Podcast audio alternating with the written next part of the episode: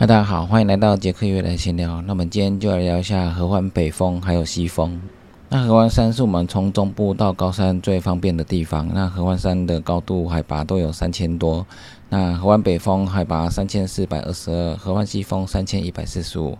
那要爬这两座山的话，最好就是把车停在小风口，然后走路过去，从登山口开始起登。这次难得下午的天气都很好，然后也没有起大雾的状况下，我们本来想从松雪楼，然后跑合欢群峰。本来是想说把车停在松雪楼，然后跑到合欢北峰还有西峰，然后再跑公路回来，再从。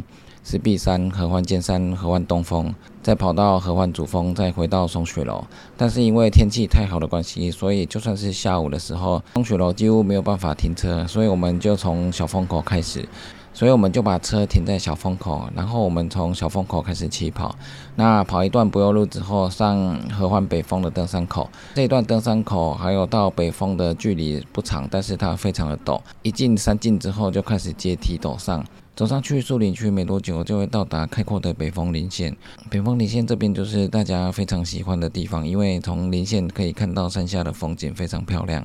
那从这一段比较陡的地方跑上去之后，合欢北峰上面会有一个比较平的地方。比较平的地区就是反光板的地方，反光板的地方比较平坦，跑起来比较好跑。再往前没多久，上一段小陡坡就会到合欢北峰。当天的天气非常好，北峰的视野也很好，可以看到远方的祁连山，也可以看到北峰四周的山脉，所以真的是运气不错。在下午还可以看到出大景的状况。一般下午去都是起大雾，然后天气变比较冷。到北峰之后，再往另外一边继续往西峰前进。那往西峰前进的话，这边的路线就是比较崎岖不平。虽然西峰的高度比较低，但是它的路线是上上下下的。下去一段陡坡之后，再进树林，进树林之后再爬上山，然后再下一段陡坡。这边的陡坡是非常陡的，下去也是不太容易。进树林的地方有一些地方是拉绳的陡下，那这边的拉绳陡下也是非常陡的，走起来也不是很好走。在最后两个走出树林之后，会有经过一段比较平坦的山径。那平坦的山径之后，再下最后一个树林。那这边陡下之后。再上去没多久就会到达合欢西峰。合欢西峰海拔三千一百四十五，环绕合欢西峰四周云海非常漂亮，而且太阳还在上面照下来的景色也都是非常的绚丽。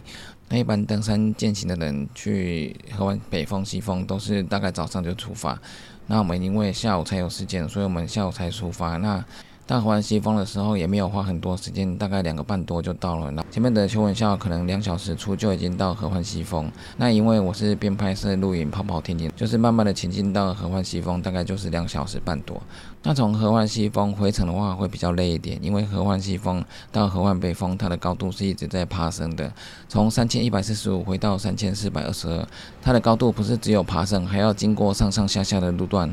西峰到北峰虽然距离比较长，但是它的的难度就在于上上下下。那从河湾北峰的登山口到北峰，它这一段距离虽然比较短，但是它的路线是比较陡的，所以从登山口到合欢北峰是有难度的。那从合欢西峰到合欢北峰也是难度也很大，因为那时候你已经走了八 K 左右的距离。那实际上从登山口到合欢西峰大概六点多 K。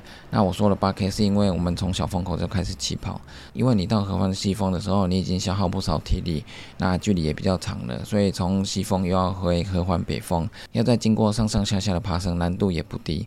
所以面班爬到北峰的时候要补充一些食物，从北峰到西峰的中间，你要随时补充水分，还有盐分，还有补充一些食物。那到西峰的时候休息一下，拍个照，然后再补充个食物，再慢慢的走回来。所以虽然西峰到北峰爬起来会比较累，但是你回到北峰的时候，大概就已经完成八九十了。那下山就可以回到登山口。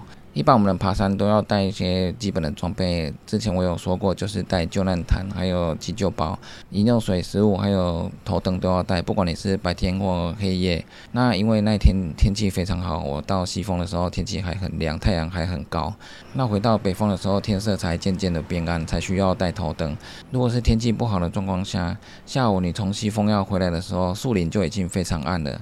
头灯就可以先戴在头上，因为进树林之后，树林遮蔽阳光那天气又不好，会非常的暗。那如果是雨天起大雾的时候，那边会更暗，所以头灯随时都要携带。因为如果你是下午出发的话，你回到北峰的话，几乎都是天黑的状态。天黑的状态你看不到路，虽然北峰回到登山口是蛮容易的，但是你看不到路的话，你就会非常难走。所以头灯随时都要携带，那一些必备的登山的用品都要携带，这是基本的观念。不管今天的路是不是好爬或不好爬，你上山的话，这些东西基本上都要放在背包里面。那像最简单的石门山，虽然就在路边，然后走上去没多久就会到山脚点。但是这个在晚上的话，你没有带头灯，你会跌得很惨。那从河湾西峰回到北峰，需要上上下下的攀爬，那距离越增加，又要爬上一些陡坡，这会让体力消耗很大。所以如果你真的走不动的话，你要适时的停下来休息，补充体力，补充水分和盐分。回到河湾北峰的时候，天气慢慢的变暗，那算算是黄昏的时候。那从河湾北峰要下到登山口的时候，看到对面的旗来变成赤色旗来。因为在黄昏的太阳照射下，整片旗来是变成红色的状况，是非常的漂亮。这算是难得一见的景色。那再往下走没多久，天色就变暗了。那这时候最好是携带头灯。最后面的树林区的时候，因为河湾北峰它有些树林区，它是路线是分叉的。那这个分叉基本上它是会合在一起，只是一小段而已。那我下去的时候还遇到有人走到另外一条路，可能那边的树叶比较茂密，他就觉得好像走错了。那后来看到我走在上面有灯光，我就跟他们讲说，直接走出来路线就会在一起。这表示说，有些人以为合欢北峰只是登山口上去没什么。但是你不常爬山的话，有些路线你就是会觉得说灰尘怎么不一样，所以我们登山的话，离线地图这些东西最好还是要携带。那不要小看说简单的山径，你就不会迷路。你反向回来的时候，或者是天黑的时候，路况就会跟你想的不太一样。所以不管是什么路线，你最好要上山之前，你先做一下功课，离线地图也要随时携带，这样才是比较安全的。那因为那一天天气很好，又没有起到的状况下，所以在山上虽然太阳很大，但是基本上是非常凉爽舒适的，所以跑起来也是非常的舒服的。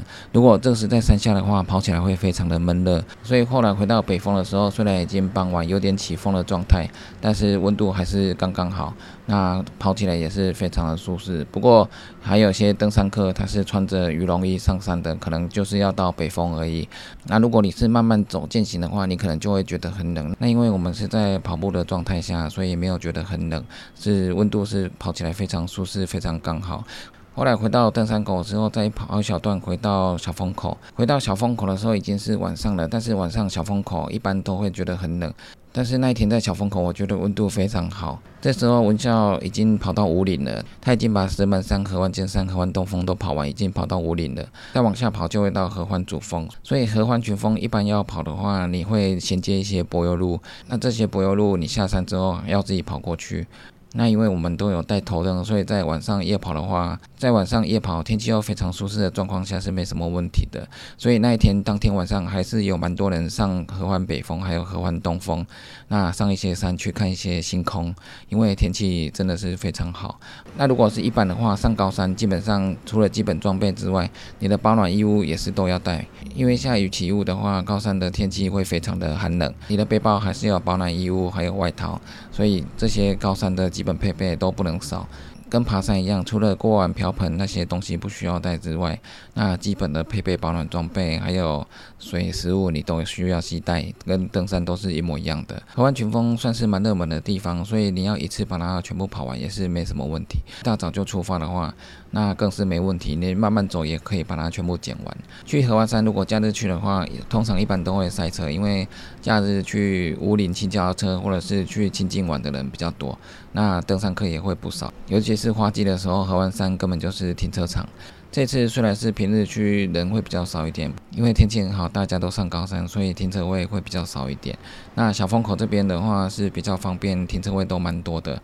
小风口的热食还有什么都有供应，所以这边也蛮方便的。只从登山口到河湾北峰，这也蛮多人去践行的。爬河湾北峰、西峰来回，这也是蛮多人的。那这个基本上一天都可以走完，所以河湾北峰、西峰也算是蛮热门的一条路线。那大家别忘记，不管是上一般的山或高山，刚刚说的背包要有的基本装备，基本上都要带。那最好出门前你就先观察一下路线，做好功课。那这样子对自己的安全才更有保障。那以上就是今天的杰克月来闲聊，记得订阅 YouTube、按赞 FB 粉丝页，还有追踪我 IG，就这样喽，拜拜。